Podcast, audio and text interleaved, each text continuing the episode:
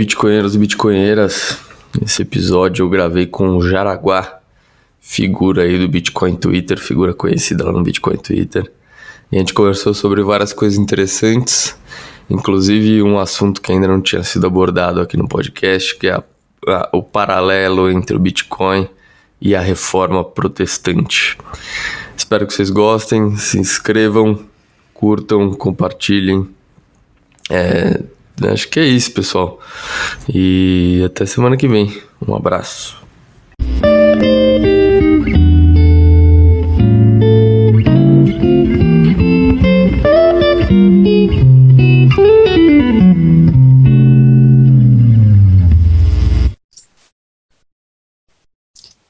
E aí, Jaraguá, bem-vindo ao 21 milhões. É, eu fico feliz de, de sempre de, de, entrevistar um, alguém anônimo e porque eu acho que isso é um, é um fenômeno aí que é muito próximo da comunidade do Bitcoin ali, do Twitter e tal. Essa cultura de ter gente anônima e contribuindo, acho muito boa. Então, enfim, estou feliz de você estar aqui, seja bem-vindo. Obrigado, estou muito feliz de estar aqui também. E realmente é o seu podcast é uma grande alegria de participar e de ouvir também, né? A gente, Pô, valeu, Jaraguá. Anônimo, a gente é uma tarefa muito solitária. É. E eu, quando eu tô dirigindo, fico ouvindo seus entrevistados falando, eu fico tudo balançando a cabeça, assim, é, isso mesmo, exatamente.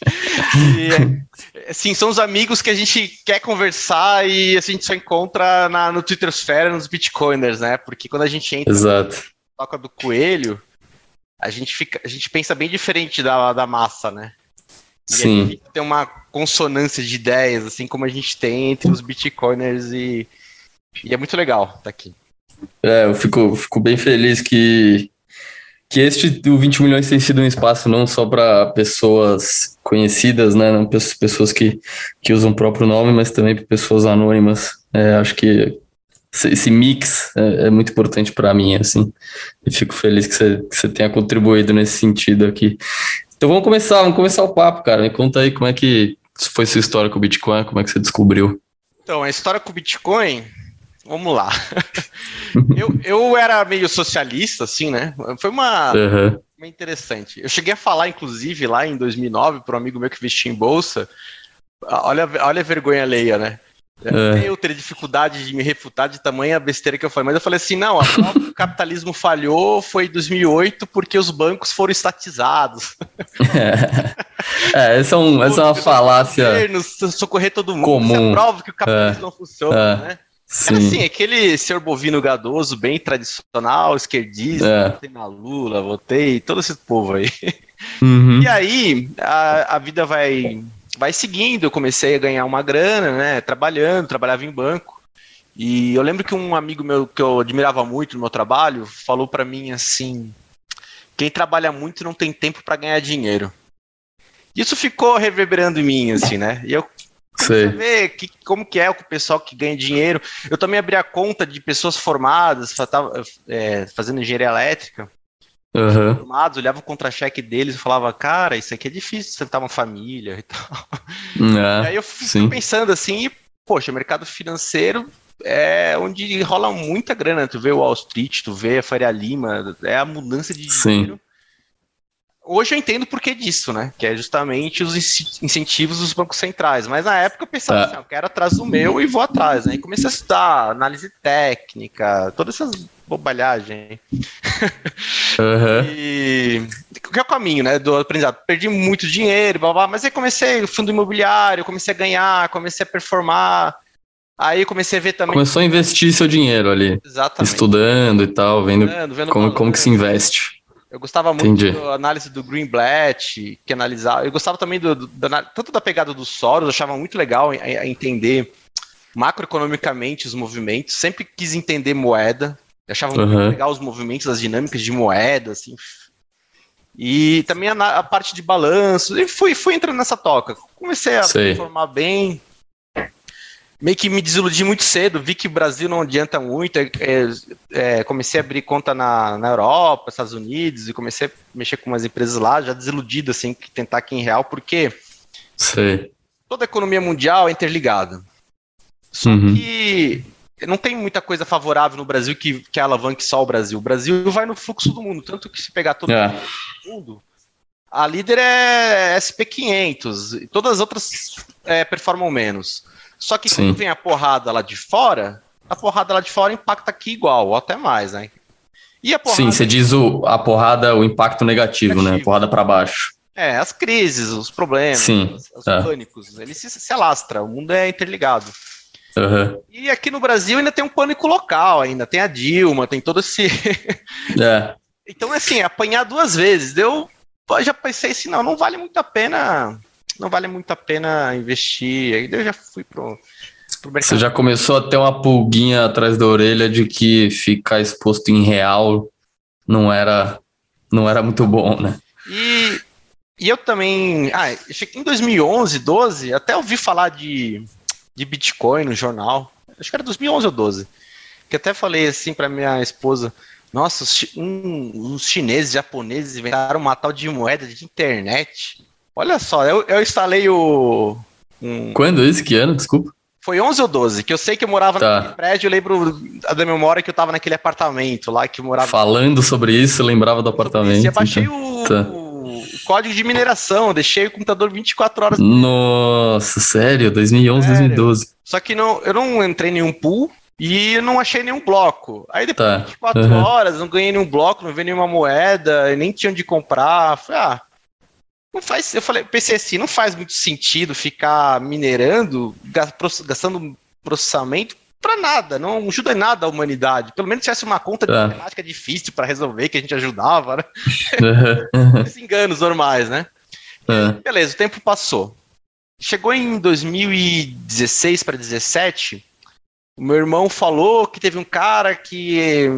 que meu irmão traba, é, trabalha com corretor, né? Um cara vendeu um apartamento em Portugal e trouxe o Brasil via Bitcoin, mas ele estava segurando porque ia valorizar. Aí eu falei, uhum. é meio estranho, não sei não se vale a pena. Aí beleza, morreu. Um outro amigo do meu trabalho falou: Ó, oh, tu já viu Bitcoin e tal, papapá? Teve um pânico lá com o Silk Road. Olha, isso aqui há muito tempo. Só que eu ainda tô inseguro, mas eu tenho segurança, mas emocional não deixa eu investir. Aí eu olhei, tava 8 mil reais na tela, assim, 8 mil. Uhum. Aí no outro dia eu abri de novo, tava 9. No outro dia tava 10, 11. Assim, foi aquele comecinho de 2017. Sei. E aí eu, eu tava realizando o lucro de uma empresa de, que, valia, que, faz, que tinha subido muito, a Ziltronic, que é uma empresa alemã que faz wafer de, de, silício. Por acaso, ela subiu também porque das demandas de placa gráfica, né? Depois que eu fui ver que tá. o motivo que fez ela subir foi a, a trend das criptos mesmo. Mas eu tava com esse dinheiro parado, eu falei, pá, tio, você já de novo isso, ele tá subindo como um foguete. Entrei. Entrei primeiro, e aí depois que eu fui ver como que como que é. Quando eu fui ver como que era, eu instalei altcoins, várias carteiras, fiquei testando. E, Sei. e recuperava a carteira. Fiquei, é que eu, sou, que eu sou formado em TI, né? Então eu tenho eu gosto uhum. disso também. Cheguei a perder dinheiro em Dash, por exemplo, que na hora de recuperar as palavras lá não, não deu certo. Mas foi Sei. 30 reais, né? Vai. Mas, Entendi. Você comprou um pouco de Bitcoin, depois foi começou um a fuçar, fuçar a tecnologia, comprar shitcoins, esse tipo de coisa. Quando eu comecei a fuçar tudo, eu vi que os outros não não estavam na, na mesma no mesmo nível é, de carteiras, de estrutura, de nada assim. Sei, não passava a mesma segurança. Assim. Não, geralmente era uma carteira, que era a carteira daquele desenvolvedor, não tinha uhum. essa pluralidade de carteira, um ecossistema, não tinha nada disso. E ah. E aí, usando mesmo, eu vi que o Bitcoin era muito superior na parte de usabilidade mesmo. Ele, ele tinha as, as, melhores ferramentas, assim, aquele BIP39, que era um backup bem legal, as outras ainda não tinha. Muitas não tinha nem paper wallet, que é uma coisa que o Bitcoin tem desde, desde 2013. Ah. Assim, era outro nível de... Só que isso foi só na, na utilidade, né? E aí eu comecei, aí eu tive uma posição rel relativa, vai, sei lá, 10% do patrimônio já estava em BTC. E aí eu fui estudando, estudando, estudando, e aí caí na toca do coelho. Foi. Sim. A jornada do Bitcoin é uma jornada muito interessante, porque ela me transformou muito como pessoa. Comecei a comprar é. um ser bovino gadoso, é, e aí eu, eu, tentava, eu gostava muito de economia, estudava economia keynesiana, comprava por conta própria Sim. livros de macroeconomia para entender economia monetária, eu queria entender moedas, eu comprava literatura de, de moedas e lia.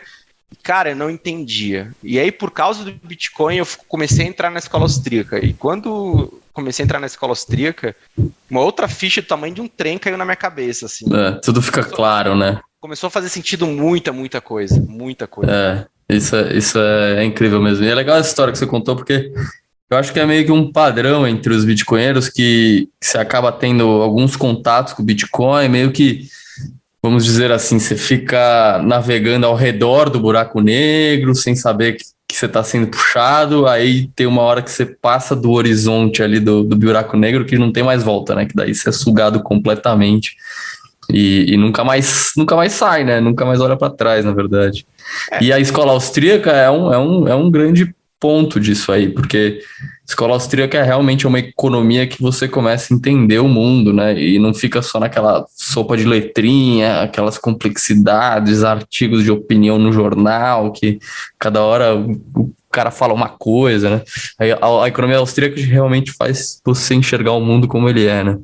Safe de ambos ele fala, né, que a escola de economia keynesiana serve para você conseguir emprego no Banco Central ou em universidades. É, exato. de economia serve para você entender de economia. E... Exato, perfeito, perfeito. Não, genial, legal. E aí você começou a estudar e, e, é, e, a, a toca de. Foi indo assim, na verdade, a convicção mesmo, ela só chega no, no bear market, né?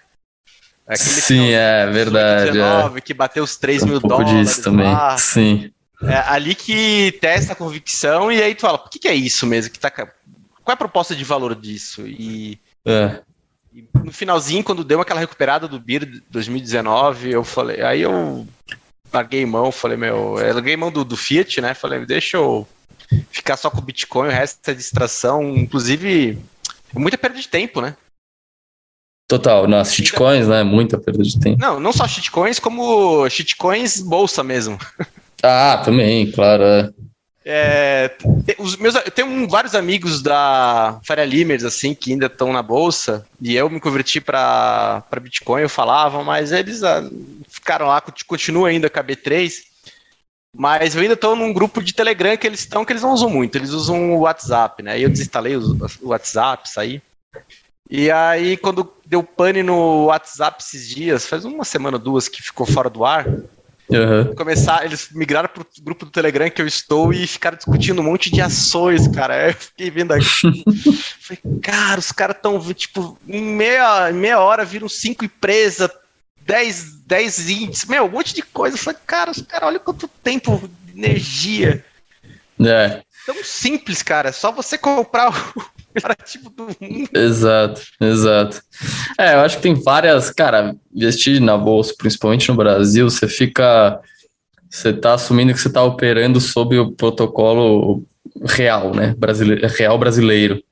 E aí, puta, você fica estressado porque saiu uma notícia do Paulo Guedes, a equipe do Paulo Guedes se demitiu e vai subir juros ou vai descer juros. Puta, esquece, né? Isso, isso. A escola austríaca fala muito sobre isso também, né? O Cefadim já falou muito sobre isso, a diferença entre poupança e investimento. E, e o Bitcoin é, é, a, é a renovação da poupança, né? Uma revolução de poupança, né? Exatamente. Pô, legal. E aí você virou bitcoinheiro e, e começou a estudar vários assuntos é. É, que te interessavam aí. Você, antes da gente começar a gravar, você, você comentou sobre um assunto que tem te fascinado aí, que é, é o paralelo entre a revolução protestante e a revolução Bitcoin. Exatamente. Isso é, é uma outra toca do coelho por si só. Porque, assim, o Bitcoin tem várias facetas, né? O, o, tem a faceta do ativo, que é por onde eu entrei. Tem a faceta da rede, que o Jack Meller explora muito também. Sim, sim. É, mas tem uma faceta que é a transformação que isso vai gerar no mundo. É, que assim, 90% até do pessoal que tem Bitcoin não, não, não, não tá vendo as consequências do padrão Bitcoin E, e ele crescendo, o que, que isso vai se tornar no mundo, né? Uhum. Eu acho que o paralelo maior que existe é, com o Bitcoin, outra coisa, é a reforma protestante. E agora está chegando perto do dia do Halloween, 31 de 10, que é a data da, da, da reforma protestante, né? É o dia que, que a Martim Lutero, em 1900 e, meu, 1517, publicou lá suas teses num, num burgo lá contra a Igreja Católica, que estava abusando uhum. do monopólio religioso, né? Uhum. E agora, e, não, acho que não foi por acaso. 31 de 10 de 2008, Satoshi Nakamoto ele publica o white, o white paper, né? Legal, bela coincidência isso, né? é, acho, acho, que foi de propósito. Não, você que... quer dar uma, você quer dar uma só uma introduçãozinha geral sobre o que é a Reforma Protestante para quem está ouvindo? Sim. Então, a Europa, ela estava naquela, é, naquela época, basicamente o Papa que mandava é, em, na Europa toda, né?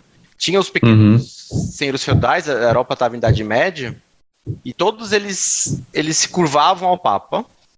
E se o Papa falasse, por exemplo, ah, tal, tal senhor ali é herege, isso era como se fosse um atestado de permissão para qualquer feudo vizinho invadir, dominar, conquistar e matar todo mundo lá, assim, uhum. uma pra si, né?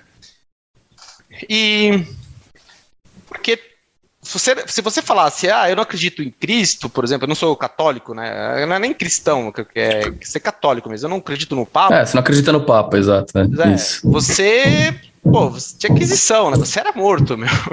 É, é. Obrigado, você não podia, você não podia era uma coerção ao nível de pensamento, né? De crença, né? E esse, essa coerção de crença, ela mantinha o poder, mais ou menos, na, é, poder, poder político da região. Da, da região. Quando o Martinho Lutero publicou, ele foi condenado como herege. Isso significava ser condenado à morte. Quando você era herege, você dava autorização para qualquer um matar, né?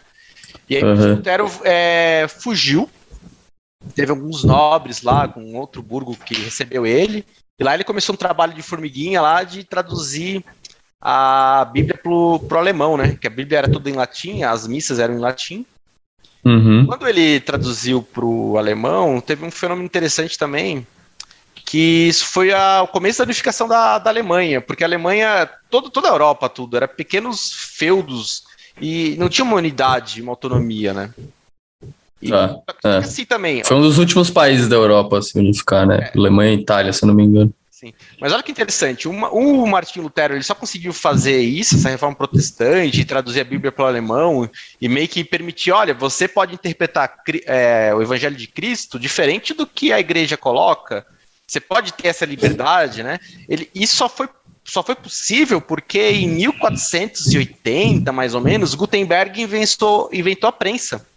É, interessante isso. É. é, toda a informação era por copistas, né? Os monges copistas que ficavam lá copiando o livro manualmente. E isso fazia com que a informação ela, ela era muito limitada e não tinha um espalhamento assim da informação. Sei. Quando o Martinho Lutero ele publicou suas teses e traduziu a Bíblia pro, pro alemão. Depois teve cada país sua versão local, né? E uhum. a prensa de Gutenberg permitiu que isso fosse impresso rapidamente. Isso levou uma nova era de informação e aquele poder religioso do Papa acabou ruindo, né? Acabou entrando numa. Como é que foi o berço do iluminismo? Onde as pessoas podiam pensar por si só, e esse pensamento todo levou essa corrente do iluminismo que, no final, culminou na Belle, Belle Époque, né? Que até é citado no livro Padrão Bitcoin, que é uma era de muita prosperidade, tanto econômica quanto científica no planeta. Legal. Então a, a Igreja Católica ela tinha um, vamos dizer assim, um monopólio do, do acesso à informação religiosa ou até a, a, é, a, exer, a exercer a, atividade religiosa, ela exercia um, ela tinha um, a Igreja Católica tinha um certo monopólio sobre isso, que a, a, pre, a prensa acabou é, matando esse, esse, esse poder dela aí. Exatamente. Porque quando se conseguiu traduzir a Bíblia para a língua local, as pessoas começaram a levar a Bíblia de mão em mão, começou a falar, opa, o Papa fala que se eu pagar para ele, minha alma tá, tá salva, né? Que era a vida de indulgências. Mas na Bíblia não tem nada disso. Uhum. Questionar o poder, né? Eles usavam a religião e os, os clérigos locais como fonte de coerção para manter o poder, né? Manter o monopólio. Sim. E isso levou a uma era de liberdade religiosa, onde a gente pode ter, ter qualquer tipo de crença, né? E, mais ou menos, né? O Supremo tá aí pedindo. É, ah, tempos difíceis esses, tempos difíceis. Mas então, enfim, chegou, chegou o Martim Lutero aí e disse, é, junto com a ajuda da, da prensa de Gutenberg, ele chegou e falou: Olha, eu não preciso mais do Papa e da, da instituição da Igreja Católica para exercer minha fé. Ou seja, o, o, o Papa já não controla mais o acesso à fé, o acesso à informação religiosa. E isso levou, levou a dois fenômenos interessantes. Todo o sistema político que tinha naquela época é, ruiu, ele uhum. se transformou, e mas Sim. também, por outro lado, a prensa também ele, ela é um ponto de centralização porque poucas editoras imprimem muitos livros, né? E as entidades políticas é, logo começaram a, a cooptar essas imprensas Uhum. E, e, isso começou também a ideia de Estado Nacional Moderno. É, esse também evento foi o início dos Estados Nacionais Modernos, né? Que é a língua, por exemplo, na, hum, na interessante. é, tinha, até hoje tem vários dialetos, né? Mas era muito pior. Essa língua, essa do padrão que o Martin Lutero usou para traduzir para a Bíblia, foi o uhum. padrão dotado como o padrão oficial da língua alemã. Então, entendi. Esse que é o e isso começou o um movimento de unificação e de, de, e dessa doutrina que somos todos um povo, sabe? Como se fala, falássemos a mesma língua. Engraçado que isso, na Alemanha tem até hoje. É, o pensamento do que, que é o alemão é quem fala. É, tem característica. O que, que você considera alemão, né? E a número um é falar alemão na cabeça dos alemães, né? Entendi. Ah, Interessante. Até hoje. Então, essa nova tecnologia aí é, da, da, da prensa de Gutenberg acabou transformando o sistema social, vamos dizer assim, né, os poderes sociais ali. Exatamente. Ó, e algumas analogias, por exemplo, o, o Martin Lutero tinha a prensa de Gutenberg para ajudar ele. O Satoshi Nakamoto teve a invenção na internet, que, que é uma, um veículo que proporcionou o Bitcoin ser popularizado, né? Uhum. Martim Lutero, ele foi perseguido e condenado como herege, né? Tentaram matar ele, ele conseguiu se escapar. O Satoshi, ele só não está preso hoje porque ele sumiu, né? ele ficou anônimo, né? É. Inclusive, acho que um evento muito que ajudou muito a Satoshi querer permanecer anônimo foi a história do Liberty Dollar, é, eu sempre me pergunto isso. Vamos, vamos contar a história do Liberty você vai, de, você vai contar, deixa eu fazer um comentário. É, eu sempre me pergunto se ele ficou anônimo desde o começo e, e, e, sempre foi de caso pensado, ele sumir exatamente porque ele tinha medo de ser preso. Eu acredito que sim, pessoalmente. Claro. É, né? Você também acredita, pelo jeito. Claro, claro, claro. O caso é. do Liberty Dollar é, é muito bizarro, né? Porque o Note House lá, ele pegou uma moeda de prata. Dólar é uma unidade de medida, né? Uhum. Uma cunhagem de uma cidade alemã lá e a Espanha começou a usar e os Estados Unidos adotou como uma unidade de medida de moeda de prata. E ele começou a fazer uma moeda de prata no mesmo padrão do dólar original. Só que assim, era Liberty Dollar, ele nem, ele nem queria ser dólar americano, ele queria ser o Liberty Dollar, aquela moeda de prata cunhada naqueles padrões antigos, antes do Fed existir. Tá, mas isso foi, isso foi, foi quando? Foi é, nos foi... anos 2000. É, 2000, acho que em 90 e pouco até. Mas tá. Em 2007, o escritório dele foi apreendido pela polícia, todas suas moedas de ouro e prata que tinham lá foram confiscados, e ele foi acusado criminalmente, depois foi preso por falsificação. Sendo que ah. em nenhum momento ele tentou falsificar o dólar americano. Sim, ele quis criar o próprio dinheiro privado. É, exatamente. Ele quis criar meio que da ele, ele é um gold bug, né? É, é tipo o pessoal né, do Peter Shift lá. Ele, ele, quis falar, essa moeda de prata que é a original que vale, não esse papel colorido lastreado em honestidade de político. Sim. por causa disso, ele foi condenado criminalmente e foi preso, né? Ficou um tempo, é. solto já, mas ficou quase 10 anos. E isso é um ponto muito bom para destacar, porque é, acho que a, a, todo mundo, todos os bitcoinheiros, né, meio que, eu não gosto de usar a palavra comunidade, mas vamos dizer assim, o grupo das pessoas que gostam de Bitcoin, elas dão muita ênfase na descentralização, né, e, e na capacidade do sistema de resistir a ataques é, governamentais. E, e, e, é por isso, né? Exatamente por esse exemplo que você acabou de dar, que essa importância é tão grande na mente dos bitcoinheiros. E, e por isso que muitos dos trade-offs que, que, o sistema do Bitcoin faz é para manter a descentralização e a capacidade de sobreviver a ataques de agentes grandes, né? Sim. Pô, mas legal. E uma coisa que o, no livro do Bitcoin Red Pill, do Renato, do Alan, eles tocam, né? é que do jeito que a reforma protestante teve um período de transição muito difícil, foi a Guerra dos 30 anos, né?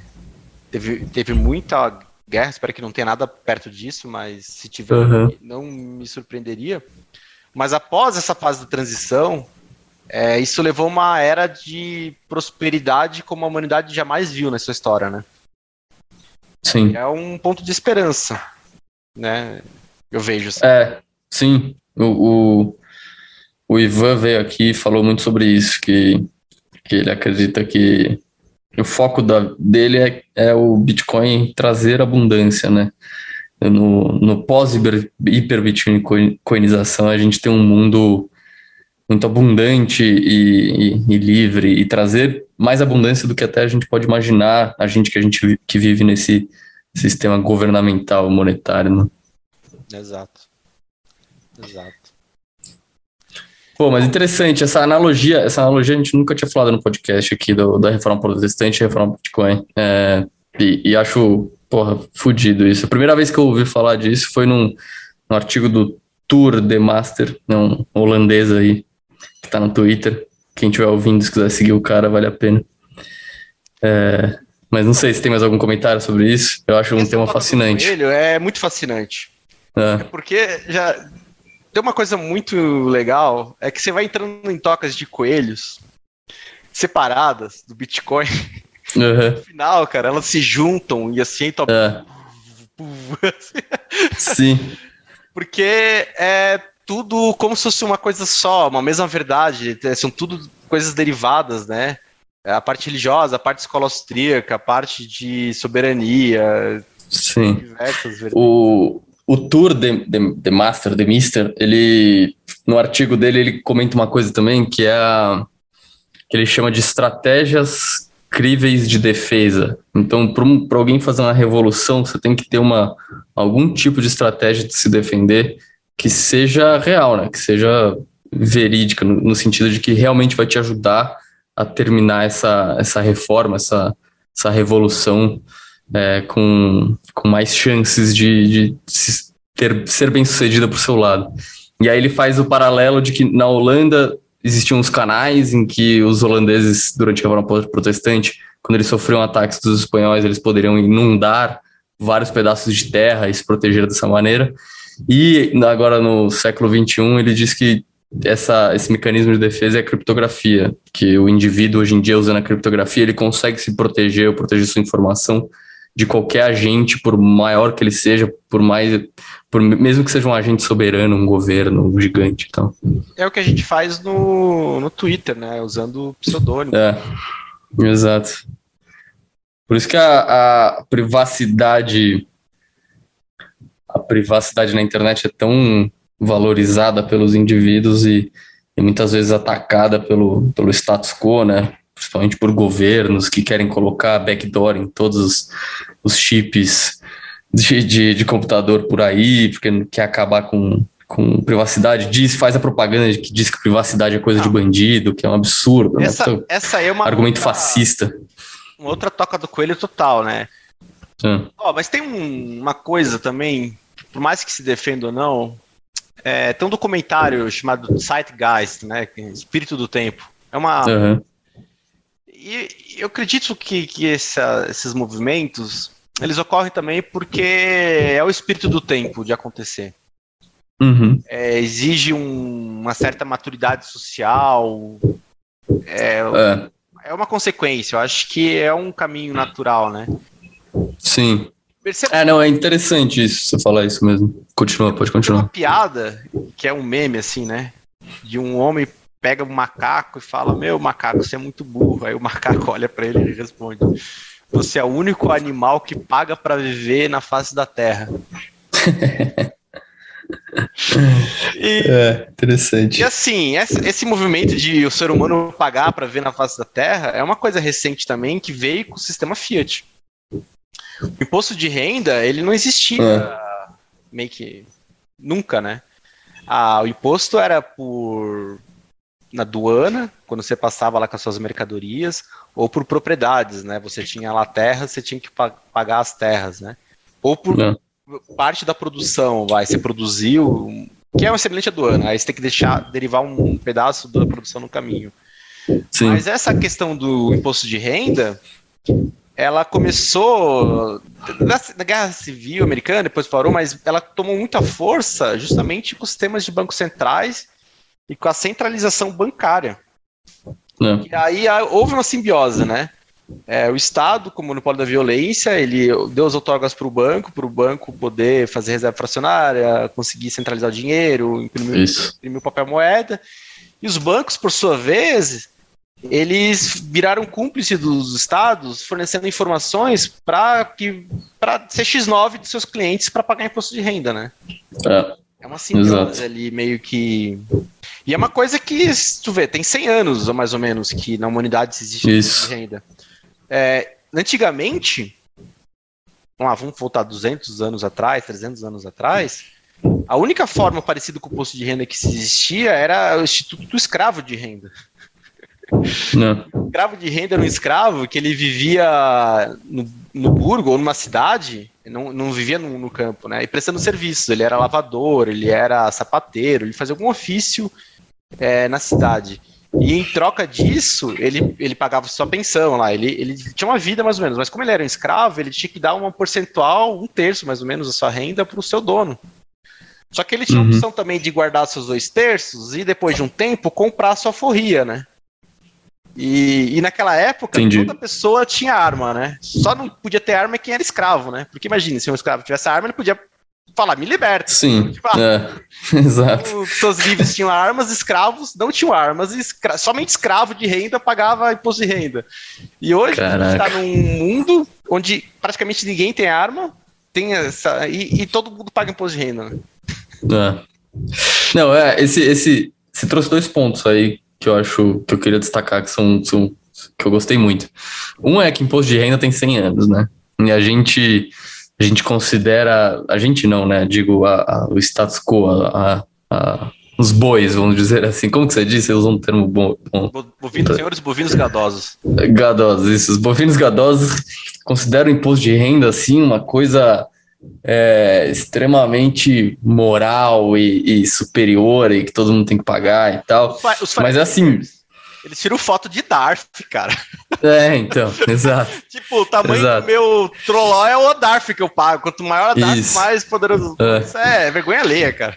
Então, mas imposto de renda, como você bem destacou, tem só 100 anos e nasceu junto, como você também bem, bem destacou, com esse, esse sistema é, que é um sistema estatal privado, né? O sistema bancário. O sistema bancário a gente também muitas vezes esquece, fica. Muitas vezes também o pessoal de esquerda, como você mesmo falou, você era de esquerda e tal, que fica culpando os bancos, os bancos, ah, os bancos são maus, os bancos são o problema da sociedade, mas esquece, esquece que o nosso sistema bancário, na verdade, é um sistema estatal privado que, que o sistema bancário só existe com o aval do Estado e todo, toda a exploração do sistema bancário sobre é, o resto da, da população é com o carimbo estatal ali, não tem. E, e, e para beneficiar o Estado, né? Para ele conseguir ter o monopólio fiscal e monetário, se alavancar, imprimir mais moeda.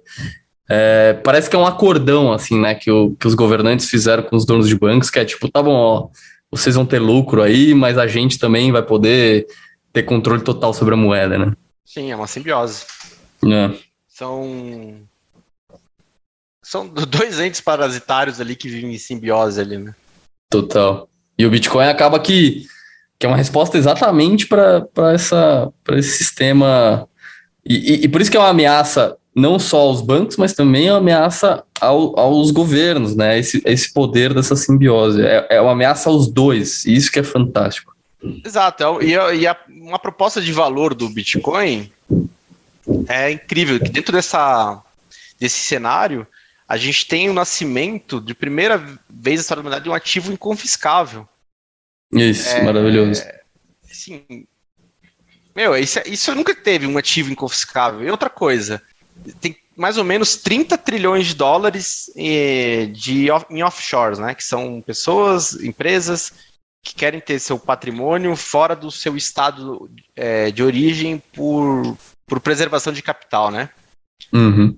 É, os offshores começaram a nascer como resposta aos impostos de guerra, né? Os ricos começaram a botar dinheiro de fora do país. Quando tivesse uma guerra, o soberano ia lá pedir mais dinheiro, estava em outro lugar, ele não podia pegar o dinheiro dele, né? Ah. E, e, imagina, Bitcoin tem um trilhão, só de offshore tem 30, sendo que as, as características do Bitcoin com relação ao offshore deixam o offshore brinquedo de criança, né? Exatamente, perfeito. Não, o offshore é coisa, vai, é, primária, é primária. E é, é um negócio que é assim. país depende de outro banco. Isso, exato. Depende de é. advogado para ser testa de ferro. Perfeito. Depende de ninguém vazar essa informação toda. Exato, exatamente. É, é uma evolução. A gente normalmente faz a comparação do, do Bitcoin com o ouro e fala que o Bitcoin é o ouro 2.0, um ouro bem melhor. Mas também tem essa comparação que, que é um mercado ainda maior que o ouro né? Porque o ouro, se não me engano, é por volta de uns 10 trilhões e, e offshore você está comentando que são 30, mas também é uma evolução muito grande do mercado offshore, né? É... Enfim, toda vez. É impressionante, como você falou, cada, cada buraquinho de coelho aí que você entra no Bitcoin é uma, é uma explosão na cabeça, assim. E, e outro detalhe, né, que justamente o Bitcoin é uma resposta a tudo, tudo, tudo isso, né? É pelo menos para você limitar poder, porque esse crescimento ele está só aumentando, só aumentando, só aumentando até o Isso, vai, né? Perfeito. Você, poxa, pelo menos aqui a gente consegue, na, talvez na renda, na, no ganho de capital, que agora estão querendo é, até, até ganho não realizado, né? É. Então, isso está crescendo, e eu entendo que com o padrão Bitcoin, ele vai voltar ao que era antes. Que Sim que vai continuar sendo sobre aduanas, vai continuar sendo sobre imóveis, né, IPTU. Tudo isso eu imagino que não, não irá perpetuar, mas essa questão desse avanço que teve nesse último século, que foi junto com os bancos, eu acho que isso tende a reverter um pouco. É, não, concordo 100%. A gente viu 100 anos aí de com imposto de renda lá em, sei lá, começo do século XX, começou como de 1 a 5%, e hoje em dia qualquer país é, desenvolvido aí, o imposto de renda é no mínimo 45%, tem até país que chega a 60%, mais de 60% do imposto de renda. E, e não é à toa que toda vez que vaza, vaza informação de offshore, tem, tem político de todos esses países, tem dinheiro fora do, do, do próprio país, né? E, não é à toa que isso preso, né? acontece, né? né? Exato. O povo é preso. Tem um, uma história interessante de um alemão lá, o dono do bar de Munique. Ele uhum. tinha dinheiro na Suíça e ele botou no mercado de capitais. Esse dinheiro era declarado, o ganho de capital ele não declarou. Ele realizou lucro, vendeu lá e aí cresceu o saldo na Suíça, mas ele não declarou ao governo alemão, porque ele teria que pagar 45% de imposto. Uhum. Aí começou a ter umas vendas de CDs com informações de alemães que tinham a Suíça. Ele foi lá, fez uma denúncia espontânea, pagou o imposto, 45% do, do ganho de capital lá. Só que como uhum. essa, essa questão do CD tinha saído antes, ele, o presidente do Bar de Munique, pegou é, uma condenação de três anos de cadeia. Nossa. E aí ele ficou preso um ano em regime fechado. Aí depois de um ano de regime fechado, eu acompanho alguns canais alemães, né, eu falo alemão e tal. Aí o pessoal falou: É, aqui na Alemanha também tem jeitinho e tal. Eu falei, cara, não fala assim. é, não. Mano, cara, pra sonegar, cara. Foda. Não, impressionante. É... E, e como você bem disse também, é esse, tamanho dessa captura de valor só vem crescendo, né? Os governos, eles. Ninguém abaixa imposto de renda, né? Só aumenta. E além do imposto de renda, tem o imposto da inflação, que é o imposto velado. É, se for juntar imposto de renda com imposto sobre consumo, com imposto da inflação, cara, os governos taxam, assim, quase tudo. Quase tudo que você ganha, quase tudo que o cidadão ganha. Não é, não é à toa que tem tanta gente insatisfeita, né? Com, com a vida, com o custo de vida, com, com a, o próprio futuro e a prosperidade, né? E não só isso também, tendência de piora, né? Você vê aquele cara, ah. aquele Klaus é, Schwab, sei lá, aquele alemão Sim. do Fórum é. Mundial. Pô, cara, todos os presidentes do mundo vão pessoalmente lá, ou é primeiro-ministro ou presidente, para se reunir, para conversar, e o cara abertamente ele fala que num, num comunismo global, onde você não terá nada e será feliz, é, isso é inacreditável, né? Como é que pode assim, isso? É, é, é um discurso que os caras não têm nem vergonha de falar. Não tem vergonha é, na cara, né? Até a década de 70, que comunista é... Exato. Era é. aquele que você tinha que matar, pô. Nós somos é. americanos, nós matamos comunista, caramba. Agora virou todo mundo comunista. É, meu, o mundo é comunista, caramba, cara. É impressionante, porque, assim, existe claramente, né, como você falou, eles não tem nem vergonha de falar, esses esse, essas organizações é, globais, né, globalistas, elas estão querendo cada vez mais unificar esse sistema soberano de controle de capitais. Então, setar um, um imposto global sobre corporações, eles estão tentando a todo momento tentar fechar todos esses cercos que existiam é, de offshores e, e, e é, você, você abrir empresa em outro país, porque fiscalmente é melhor e tal. É, e realmente não teria saída para isso se não fosse o Bitcoin, né? O Bitcoin é a única saída que você que, que me mantém são até, né? De, de, que me mantém com a esperança de que ainda existe alguma maneira de contrabalancear o poder desses caras e o plano desses caras, né? Eu acho que da alta cúpula isso nunca foi fechado, assim, né? É porque isso é, é custoso, né? É, Sim, é, perfeito. E offshore, Sim. por exemplo, custa 10 mil dólares por ano, não sei, é. chute aqui, ou 5, uhum. um, mas tem que pagar todo ano para advogado, para jurisdição, para banco, é. tem um custo. É. é. mas o Bitcoin, pô, Cabipa permite que hoje o, um trabalhador comum, um camelô de São Paulo, ele tenha o mesmo mesma fuga para se preservar como o Jorge Soros tem, né? Perfeito, perfeito. E... É, esse é um, e é um paralelo que dá para fazer com a reforma protestante também, né? Porque se. Bom, eu, toda vez que eu lembro da, da Janet Yellen lá, que é a, a secretária do Tesouro americano lá, que agora ela está querendo taxar ganhos não realizados. É, e ao mesmo tempo ela quer taxar ganhos não realizados, mas quando ela sai do tesouro, depois ela, em um ano, ela faz quatro palestras nos maiores bancos dos Estados Unidos e ganha 3 milhões de dólares por palestra. Então me dá, me dá uma raiva, porque claramente eles, assim, existe esse plano de cercar o patrimônio de todo mundo, mas ao mesmo tempo existe esse clubinho poderoso no topo da pirâmide que para eles tudo bem, entendeu? Eles ainda vão continuar com privilégios, vão continuar ricos porque eles têm os contatos certos. E, e o Bitcoin é realmente a saída pro, pro, pro João, pro João, para Maria, né? Para aquela pessoa, qualquer uma que não tem contatos, não tem poderes políticos nem nada. Esse que eles vão ficar ricos, para mim a ficha caiu quando eu fui ver lá nos maiores acionistas do GBTC, tá a família Rothschild lá. Eu falei, ah, cara. É mesmo? Não sabia disso. É. Falei, ah, mano. Os caras sabem, né? Os caras já estão. Já estão ligados já estão ligados. É. é. Pô, isso tudo é uma... Mas tudo mais falhar, né? Não podemos ficar na roça. É, tem que ter. Não, mas isso, isso é maravilhoso, porque eu, eu até falei para um, um conhecido meu que trabalha em banco. Eu falei, cara, assim, você. Se você comprar Bitcoin e segurar Bitcoin, você vai estar contribuindo para a derrocada do, desse sistema estatal privado que é o seu empregador. Então, de maneira indireta, você vai estar contribuindo para a derrocada do seu, empre, do seu empregador. Ou se não quebrar, mas ele pelo menos vai, vai perder poder, perder tamanho e relevância. Mas se você não segurar Bitcoin, pode ser que você fique sem nada, né, no final das contas. Então é, é um, é um dilema aí, né, que mesmo essas pessoas que estão no topo da pirâmide, que para elas hoje em dia o sistema funciona, é, vale a pena ainda ter Bitcoin, né? É, é que assim, essa, essa parte desse imperativo moral, de mudar a sociedade, essa é uma das últimas pontas que as pessoas se ligam, né? Sim. Ah, o povão mesmo tá certeza. lá querendo number go up, né, cara? É. Exatamente.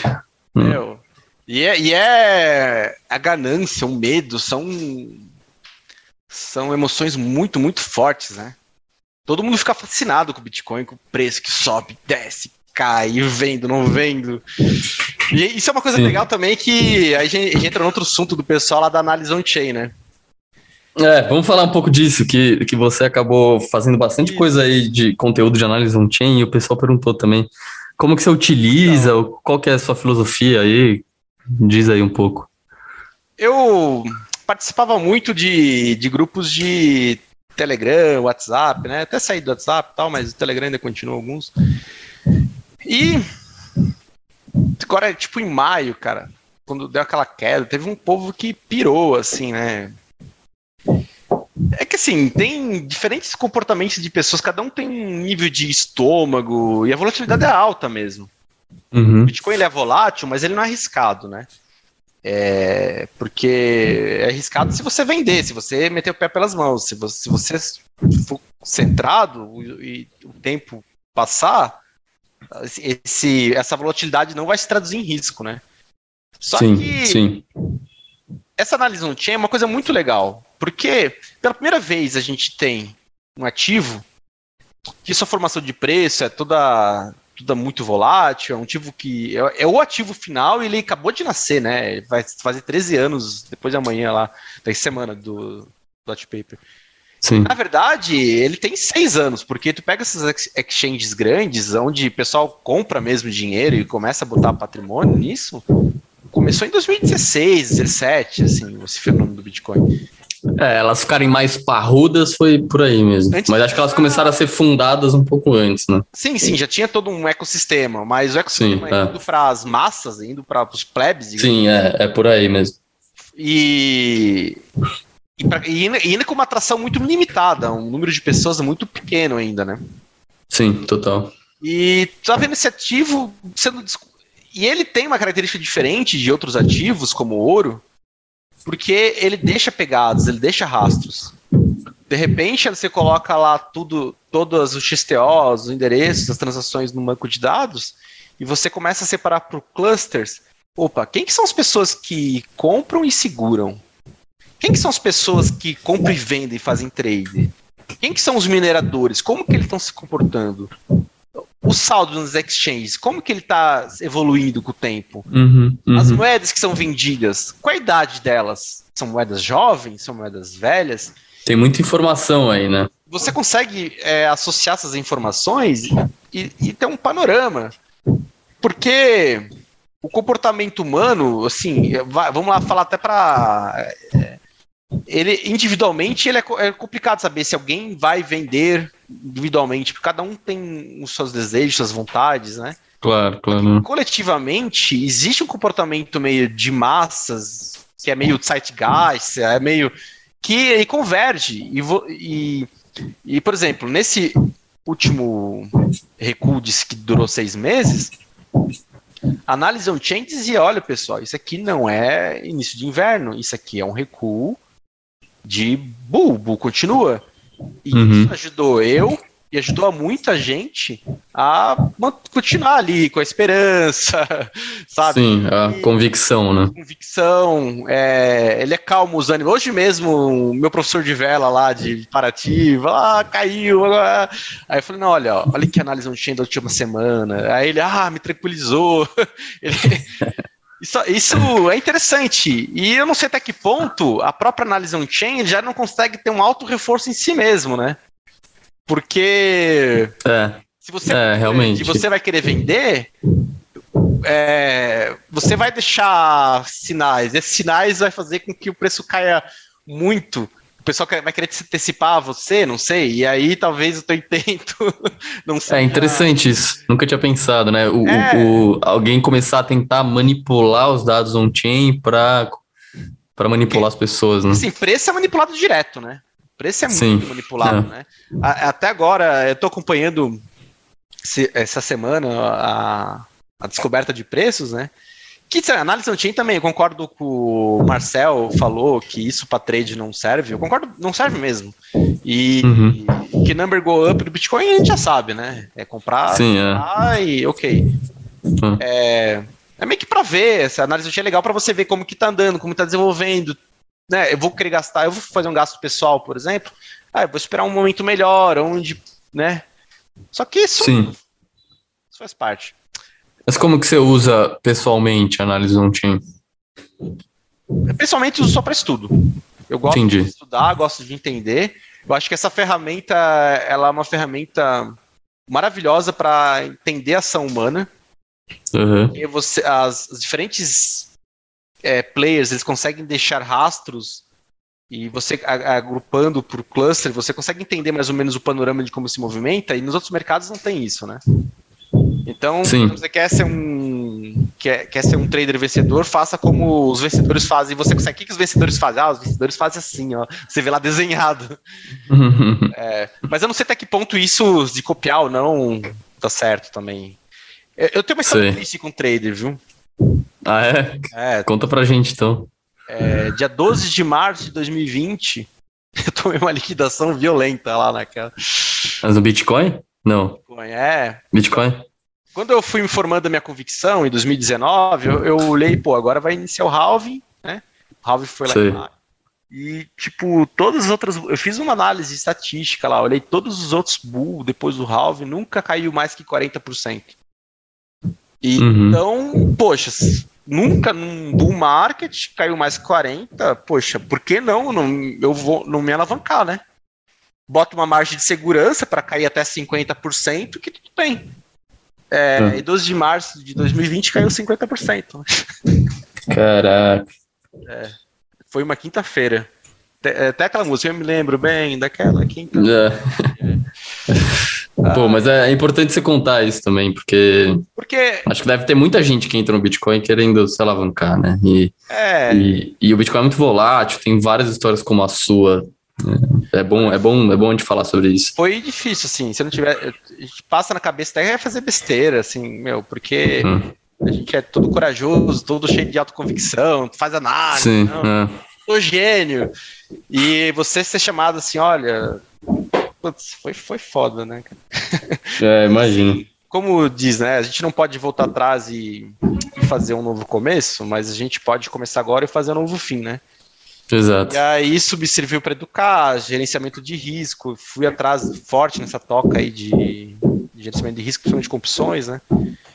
E aí, se eu não tivesse sido liquidado em 12 de março de 2020, com certeza teria sido liquidado naquela quarta-feira de maio ali desse ano. Desse ano, né? É, é. Que foi a maior liquidação. Traders aí com contas de 10, 20, 30, 50 milhões de dólares foram liquidados por zero. É, mas é, mas é isso mesmo, cara, é lição, né? Porque uma liquidação, um evento que te liquida lá atrás, te ensina e, e aí você passa por outros dias conturbados, como agora em maio, ileso, por causa daquele dia que te ensinou alguma coisa, né? Exato. Perfeito. E, cara, vamos falar um pouco de, de shitcoin. Vamos dizer assim, você fez um vídeo é, no YouTube falando exatamente é, sobre esse tema, no sentido de que por que, que você deve ser maximalista, né? Porque é, é, o título do vídeo é até Bitcoin é a única cripto, criptomoeda. Isso, isso. 10 motivos para ser maximalista. Então. É, então fala um pouco disso, porque acho que, bom, eu adoro esse tema. então, essa. Eu, eu, participei de grupos, né?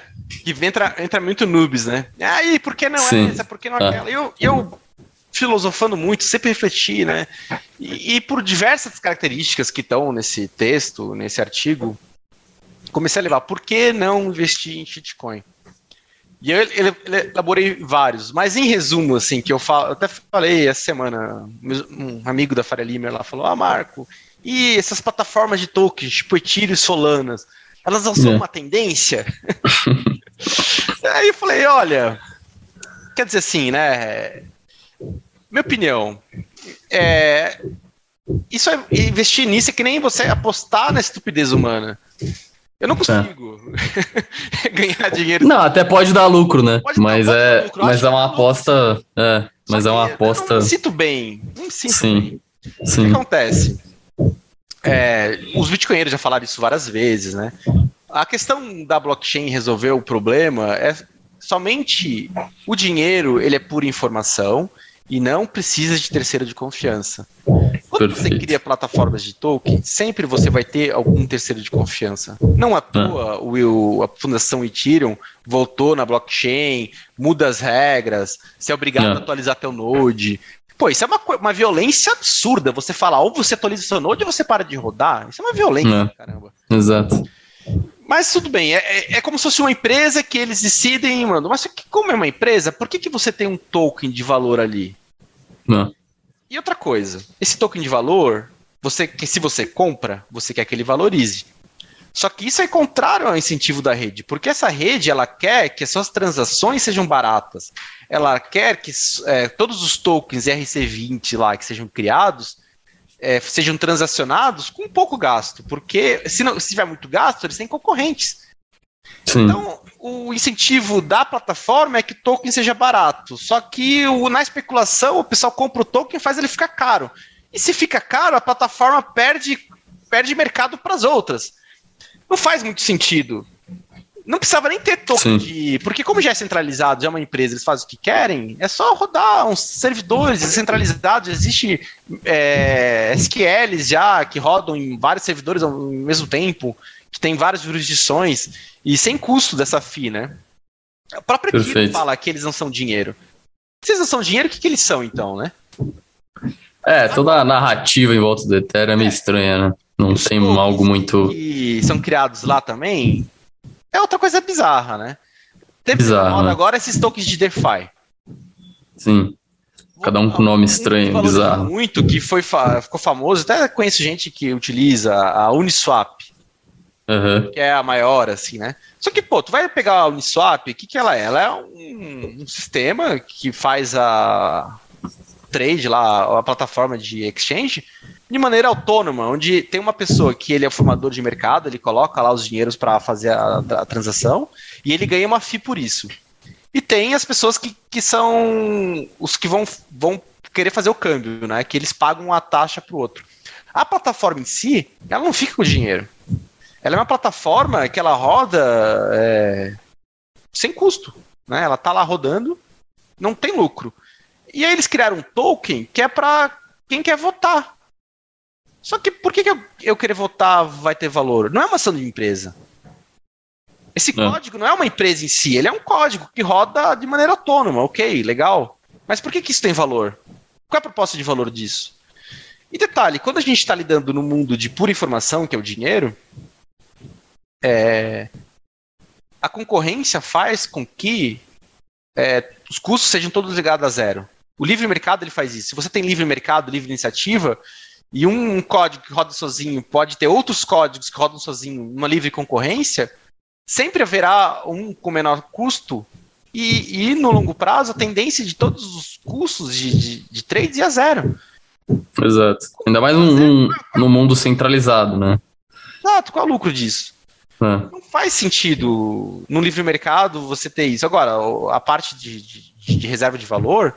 E, e detalhe que os, o próprio pessoal da, das altcoins, das shitcoins, eles, ah, não, é verdade, Bitcoin é reserva de valor. As outras são outras coisas. Só que até essas outras coisas não fazem tanto sentido assim. Porque até se você, ah, é um token de uma empresa, ele é uma ação, ah, vou distribuir lucro, ok. Mas, poxa, você tem a segurança da, da SEC, da CVM, porque. Não, é, você não tem nenhuma segurança é. de que vai acontecer isso de maneira. Você tá analisando o balanço, que nem você analisa. Razoável, né? Ah, olhando os, é. tipo, os EBITDA. Você olha, não, não.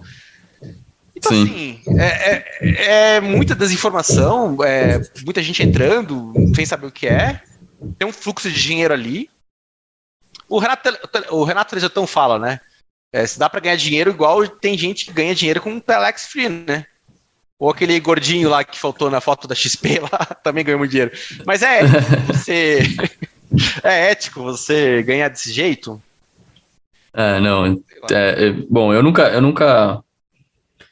Eu nunca investi, porque até porque me traz uma insegurança muito grande. Como você falou, todos esses projetos têm um, tem um ponto centralizador aí, né? Um terceiro de confiança. Então, e, e, vira e mexe acontece, né? O que eles chamam de puxar o tapete da galera, né? O rug pull.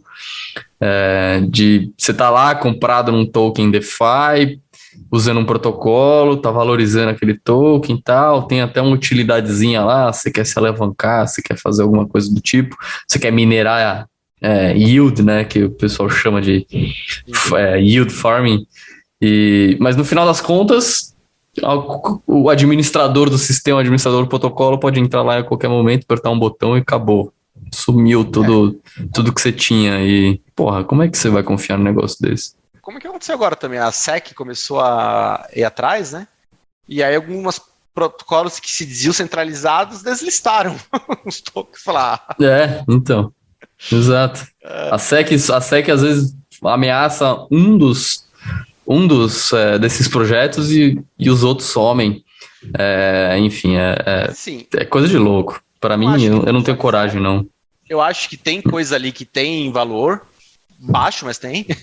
Eu acho que esse valor dessas outras coisas, ele está superestimado, eles estão vendo mais valor do que realmente é, porque no ambiente de pura informação, livre mercado, tudo open source, você pode replicar vários concorrentes e e o que tem valor acaba tendo uma churrada de concorrência que leva o, o lucro leva o lucro a zero e aí você vai se você vai ficar sócio daquilo que vai ter lucro a zero como que você vai lucrar né? Então essa parte que tem valor está super estimada. Ao mesmo tempo a, a, proposta de valor do Bitcoin os problemas que ele resolve ele está subestimado. É, eu acho que Exato. a principal cenário do Bitcoin que eu vejo hoje é aquela palestra que teve na conferência de Miami 2021 que é o, o painel macro que teve, é, que é o universo de bondes. Hoje, você tem, falando de orelha, assim, entre 100 a 200 uhum. milhões de dólares no mundo em juros reais negativos. Sim. Muitos nominais negativos, mas praticamente todos, agora com essas taxas de inflação que está no mundo, uhum. praticamente mais da metade dos bondes, tem 280 trilhões de dólares no mundo em bondes. Metade deve estar tá em juros reais negativos. Uhum. E, esse, e eu não vejo é, o cenário assim do, do, da inflação tá diminuindo. Eu acho que a pressão inflacionária ela vai continuar. E o que, que esse pessoal vai fazer com o dinheiro? Porque esse pessoal dos bondes é um universo mais conservador. Eles que são os donos da bola de verdade, né? O sim, mercado do, sim. da bolsa ele é, eles são pequenininhos perto do pessoal do bondes. Exatamente. E, e esse pessoal começando a entrar, eu acho que o grande player agora que vai entrar no Bitcoin é substituição do bonde, é substituição do CDI, substituição do Tesouro Direto. E o real é. estate também, né? Porque tem uma outra pressão Sim. no tempo. É... Eu estava conversando com isso, de alguém que estava querendo investir em fundos imobiliários. Eu falei, olha, essa pressão de, de home office é uma, é uma tendência que veio para ficar. Tem um artigo até essa semana que fala também da reforma protestante. É, foi semana, na revista Bitcoin, Bitcoin Magazine que ele coloca os gráficos das pessoas, dos americanos que desejam ficar full time em casa, trabalhando de casa. É, trimestre a trimestre. E trimestre a trimestre, está aumentando agora, Cresce. no último trimestre, hum. é 45% dos americanos, eles não querem mais emprego que tenha parte presencial. Eles querem full time home office, 45%. Sim, sim. E você tem uma montanha de escritórios por aí dando sopa. E a, e, a, e a, pressão disso é, é, muito forte, né? Então, até a parte de, de, de real estate, né? Total. Não, você trouxe dois, é, dois, dois bolsos aí, dois baús de, de riqueza que hoje em dia são gigantes, que é o de, de dívida, né, de bonds, e o de imóveis. É, e o de bonds, para mim, é, é, o primeiro que vai ser atacado, né? Porque, como você disse mesmo, tudo. Hoje em dia, todo esse mercado tá valorado a um preço que não faz sentido, né? Porque tá todo mundo perdendo dinheiro fixamente, né? A famosa perda fixa real. E eu acho que esse é o, é o primeiro que, que vai ser atacado pelo Bitcoin. É, eu, eu lembro que esse ano saiu uma, uma notícia aí de um, do primeiro fundo americano de crédito estava comprando Bitcoin. É, a Mass Mutual, que é uma empresa de seguros americana, que é uma das 100 empresas mais valiosas dos Estados Unidos, começou a comprar Bitcoin, e essa é uma empresa que tem muito bonds, né, tem muita dívida no, no balanço, e eles já começaram a comprar Bitcoin. Então eu acho que esse é o, é o primeiro ataque do Bitcoin, eu acho que é o mercado de dívida. Agora, o mercado de imóveis é, com certeza também, porque a gente vive num, num, num, mundo que imóveis foram ganharam um prêmio monetário, né? As pessoas fogem da inflação para imóveis. E aí, a partir do momento que você tem algo bem mais líquido que imóvel para você investir e fugir da inflação, vai roubar valor desse mercado também, com certeza. E transportável, né? Transportável, divisível, Pode tudo, PT, escasso. Os imóveis, os imóveis Exato. É, não, perfeito. Cara, eu vou. Eu vou... Diga, que, conta, conta. aqui, eu tô. A gente combinou, mas eu acabei nem falando, né? Eu tô aqui tomando é. Blue Label. Que eu ganhei. É, boa, conta essa história. Conta essa história. Eu fiquei de abrir numa situação especial. E como estou muito feliz de estar aqui conversando com você. Que bom, que bom. Fico feliz de ouvir isso. O Label foi um amigo meu, o Cabreira, né? É um, um uhum. amigo que a gente encontrou uma vez no hotel, com vários outros amigos. E aí eu fiquei falando de Bitcoin para ele, fiquei falando, sei lá, por 2019, fiquei falando, falando, falando. E ele tinha um, um apartamento que já tava para vender já, e ele tava sabendo o que fazer, um apartamentinho de, de aluguel, assim, pequenininho, dois quartos, em periferia de cidade, do interior, né? Uhum. E aí ele vendeu, e escondido da esposa, ele comprou comprou alguns Bitcoin. bitcoins. Alguns. Uhum. Uhum. E aí, só que isso quando o Bitcoin tava lá nos seus 40, 30 mil reais, sei lá, mais ou menos. Sei. É. 30, 40, não sei mais ou menos o volume, mas naquela faixa. E ele comprou escondido da esposa. um mês depois, a esposa, cadê que o dinheiro que eu vi da conta não tava? Daí. Ele contou. Ele falou, comprei Bitcoin e tal. A esposa, você é o doido, não sei o quê. Aí falou com o pai, falou com a mãe, quase que teve. Quase separou. Teve aquelas cenas lá de interdição, imagino eu, né? Que... Sei, sei. É. E aí, é, fazia tempo que eu não via ele, convidei ele para fazer um churrasco, faz um mês atrás. Aí ele me trouxe um Blue Label de presente, né? Pô, que maravilha. E a mulher veio junto, tava toda feliz. a, mulher, a mulher achou que eu era louco, agora ela acha que eu sou um gênio. É, acho que isso acontece bastante, viu? Deve ter bastante gente com essas histórias. Pô, mas o cara, o cara vendeu um apartamento e comprou Bitcoin a 30 mil reais, ele devia te dar uma caixa de, de Blue Label, não um Blue ah, Label tô, só. Tô feliz já, tô feliz.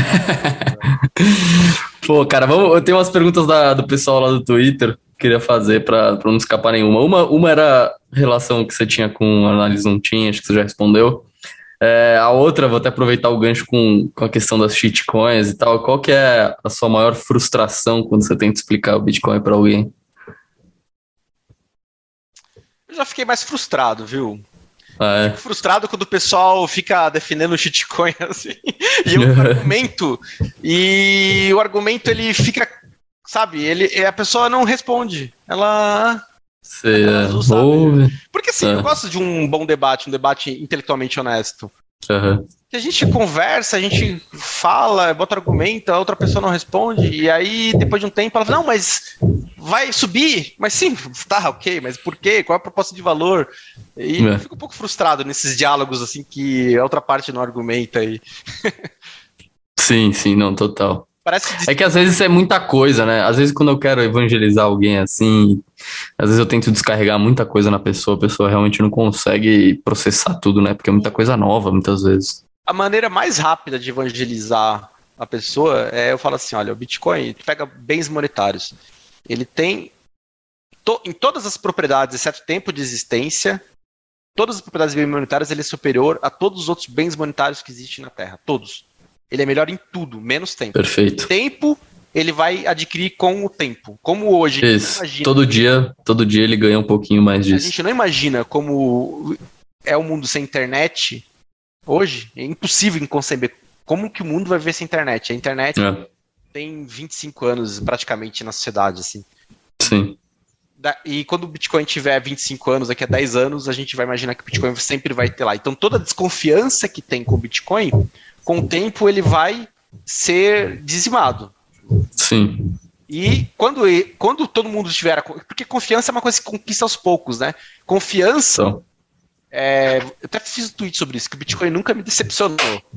Confiança você adquire após bloco a cada 10 minutos, mantendo o seu valor sem, sem, sem gerar desconfiança, sem é, corromper a confiança, né? É. é, tem uma frase. Desculpa, completa, pode completar. E com, eu não vejo motivo para que o tempo passando e todas as propriedades como bem monetários sendo melhor, eu não vejo motivo para ele não ter o valor de to, do, como outros bens monetários também. Perfeito. É, tem uma frase, eu não, eu não me lembro se é do Hall Finney ou do Satoshi Nakamoto, que ele diz que a cada dia que passa e o Bitcoin continua no ar, né, continua produzindo um bloco a cada mais ou menos 10 minutos, é, é uma nova informação para o mercado de que o protocolo vai viver mais tempo do que, do que viveu até hoje. E, e, e, com isso ele, ele ganha mais confiança e mais valor, e as pessoas investem mais dinheiro, depositam mais dinheiro nele. Então é isso, por isso que o, o HODL também é tão poderoso, né? O, o simples fato de você comprar Bitcoin, sentar em cima e esperar, porque você comprou Bitcoin, sentou em cima, cada dia que passa é, um, é uma informação a mais para o mercado dizendo, ó, esse protocolo veio para ficar, ele funciona. Ah, então, olhe para ele. E análise on-chain também entra nisso, porque você passa confiança de como que os outros players estão se comportando. Perfeito. Você analisa a rede toda como um agregado macro e você vê, olha, isso aqui ah. tá assim, ah, essa queda agora, eu entendo, já teve outras assim, não é nada demais, não preciso me assustar. Sim, é, o estado atual da análise on-chain de, de mostrar que existem muitos donos de Bitcoin que não estão interessados em vender, né, que grande parte da oferta do Bitcoin é ilíquida, é, é muito valioso para mim. Eu, eu gosto de acompanhar esse tipo de coisa. Teve um, uma ligação, né, do Paul Tudor Jones com outro investidor macro gigante lá, não esqueci o nome. Mas dois investidores macros, né? É, um ligou para. Paul Tudor Jones, quem é outro? Drake Miller. Não era o Drunken, Drunken Miller, é. é. Eu acho que eu sei o que você vai contar. Eles ligaram assim: olha, você sabia que 85% das pessoas que compraram Bitcoin no topo a 20 mil dólares não venderam seus Bitcoins até hoje? Que tipo de religião é essa que faz isso? É, exato. Que, qual outro ativo que cai 80% e, e, e quase todo mundo Mantém a fé que não vende? Ah, ah. Eu acho que não tem outro ativo na história, talvez, né?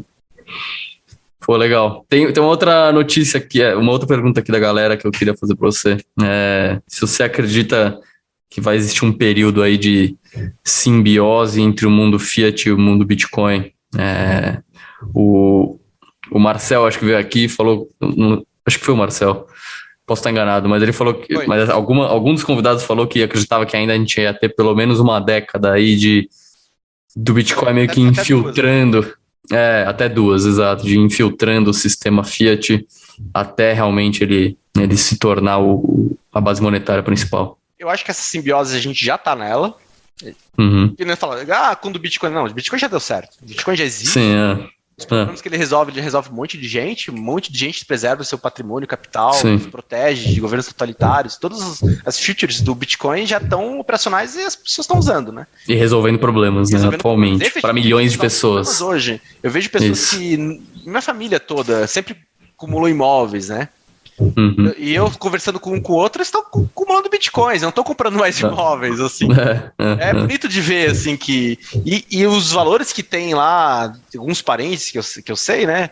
É, que eles têm em Bitcoin, eles nunca nem sonharam ter em conta, porque eles sempre compravam algum outro imóvel e faziam dívida. Então isso já mudou uma postura de comportamento, né? Sim. Isso vai aumentando. Eu só não acho que tal, eu não sei, é, aí vamos pro achismo. Ele já está em simbiose e a simbiose vai continuar bastante tempo. É, talvez moedas nacionais ainda continuem existindo e, e adotem o Bitcoin, bancos, bancos centrais adotem o Bitcoin como lastro. Eu não vou saber dizer como que vai ser o andar disso. É, só sei que o, dinheiro ele é curva ABC. É, sei lá, 100 famílias controlam 80% do dinheiro do mundo. Uhum. Deve ser alguma coisa assim. É, Sim. A hora que esse pessoal entrar num FOMO, é que nem o Michael Saylor falou. All models destroyed, totalmente destruídos. Não existe modelo é... para prever isso, né? Não, é, exato. Porque dinheiro é curva é. BC. É, a gente está ainda na, na, fase das plebes. É, a Perfeito. hora que entrar o FOMO dos donos do dinheiro, bem, é. é. vai ser interessante de ver. Sim. E parece que isso nem, nem começou ainda, né? Eu acho. Nem começou. Nem começou. Nem começou. E, e é interessante com o Bitcoin que, é, por exemplo, o o, aquele grande, outro investidor, que, é, o Ray Dalio, uhum. nem cogitava Bitcoin porque o Bitcoin era muito pequeno quando ele valia 100 bi. É. Aí valeu um tri, aí ele comprou. E comprou pouco, provavelmente. Aí comprou né? pouco. Comprou... É, é. Por quê? Porque o volume dele, ele precisa de mercados e volumes proporcionais para poder entrar. E o fato Sim. de, como o Bitcoin ele é confiança, é um protocolo. Protocolo de dinheiro é protocolo de confiança. À medida que essa confiança avança e ele vai realizando o que ele está predestinado a ser, vai aumentando a confiança das pessoas. E o Marcel falou isso também, que ninguém chega lá e coloca. Coloca 1%. Aí, de repente, se o porcento dobra, triplica, ele tem que reavaliar. Quando ele reavaliar, ele vai estudar um pouco mais. É. E aí, às vezes, ele pega mais confiança ainda. E essa confiança é crescente, né? E compra mais, né? É. Exato. E esses caras, é, esses donos do dinheiro, como você falou, eles podem comprar Bitcoin a, que seja 200 mil dólares e sentar em cima e, e esquecer, né? Sim. Não, porque o dinheiro do mundo, ele tá estacionado, né? É. É, quem, quem vive de gastando dinheiro é plebe, né? Sim. É. Ganha, a gente gasta, né? De pagar o. Exato. Exato. É, essas famílias que têm, que estão sentados, os, os, cantilionários, né? Que eles estão sentados no dinheiro Sim. lá desde 1900 lá. Eles têm dinheiro de gerações. Os, os tataranetos deles estão aposentados, né? É. É... E o dinheiro fica lá, como você falou, né? Ele fica estacionado. Exato, que nem imóveis, terras. É, Sim. Que vi, o que gasta para viver é, um, é um, uma parcela minúscula. Ah, perfeito. É, bom, legal. É, eu acho que tem, tem mais uma perguntinha aqui. Qual tipo de notícia te faria fugir do Brasil? Essa eu achei interessante. Ah. Não sei por que escolheram para perguntar isso, mas achei engraçado. É gente boa, bro, bro. É. Então, Cara, eu gosto muito do Brasil, viu? Eu pensava em migrar, é. né? Eu fui para Alemanha algumas vezes, queria migrar para lá, mas no final, o Brasil é acolhedor. E nessa fase que está vivendo de distopia do mundo, essa bagunça do Brasil é muito boa. Uhum. Porque lugares muito organizados, como Austrália, Canadá, Europa, cara. Cara, tá uma loucura viver agora, né? É. Concordo 100%. É, é meio assim. Então, se eu fosse escolher algum lugar fora do Brasil para viver, eu escolheria Flórida. Boa. Tem um clima bom, Brasil, Estados clima Unidos. Bom, tem aquela ah. costa lá, já tem umas casinhas lá legal que dá para deixar a veleirinha atrás. Boa. É, é. Já é fica legal, preparado, né? É, só que eu gosto muito do Brasil. Acho que aqui é um lugar abençoado por Deus. Boa, legal. Bacana. Então, cara, vou. Não sei se você pensou aí já numa indicação de leitura, mas tá, essa é a hora, pode indicar. Então, o livro eu li ele faz bastante tempo. Na época acho que nem Bitcoin era, não lembro. Uhum. Todo mundo já viu aquele filme do A Grande Aposta, né? Do... Sim. Uh... E é baseado num livro do Michael Lewis, né?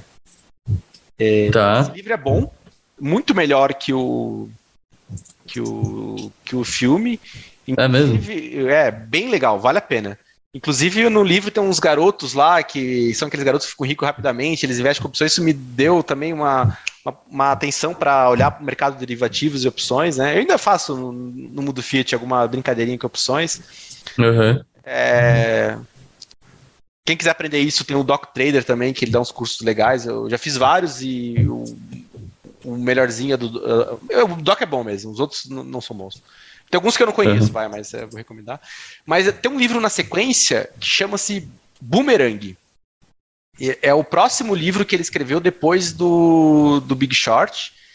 E ele vai, ele visita a Grécia, ele visita a Islândia, visita a Alemanha. Tem mais um país ali, a Irlanda. E ele coloca as consequências da crise financeira de 2008. Ah, bem interessante. Legal. E naquele livro, foi escrito em 2010, ele já fala que a próxima crise será as dívidas impagáveis. Hum, interessante. Ele já fala que tinha gente comprando moedas de 1,5 centavos, porque o valor do metal na moeda já valia mais que a moeda. Gente estocando metal. Esse pessoal assim, mas, mas ele já, já começa a pincelar que, mesmo após a crise de 2008, o, a, o mundo de dívidas corporativas estava totalmente desfuncional. E ele é uma leitura bem gostosa, assim. Ele é entretenimento, é aquele livro para você ler e, e relaxar. Uhum. Quando ele fala da Grécia, ele coloca que a Grécia, é, é, tu lê assim, tu fala, nossa, a Grécia é tipo o Brasil, cara, da hora. Pô, legal. E, mas o, o foco é, é, dívida corporativa? Ele, ele, não, ele, ele vai em quatro países e pega quatro facetas das consequências das, da crise de 2008. Por exemplo, na Islândia, teve pescadores que largaram a pescaria para começar a especular com derivativos lá de, de CDS hum, que ruiu.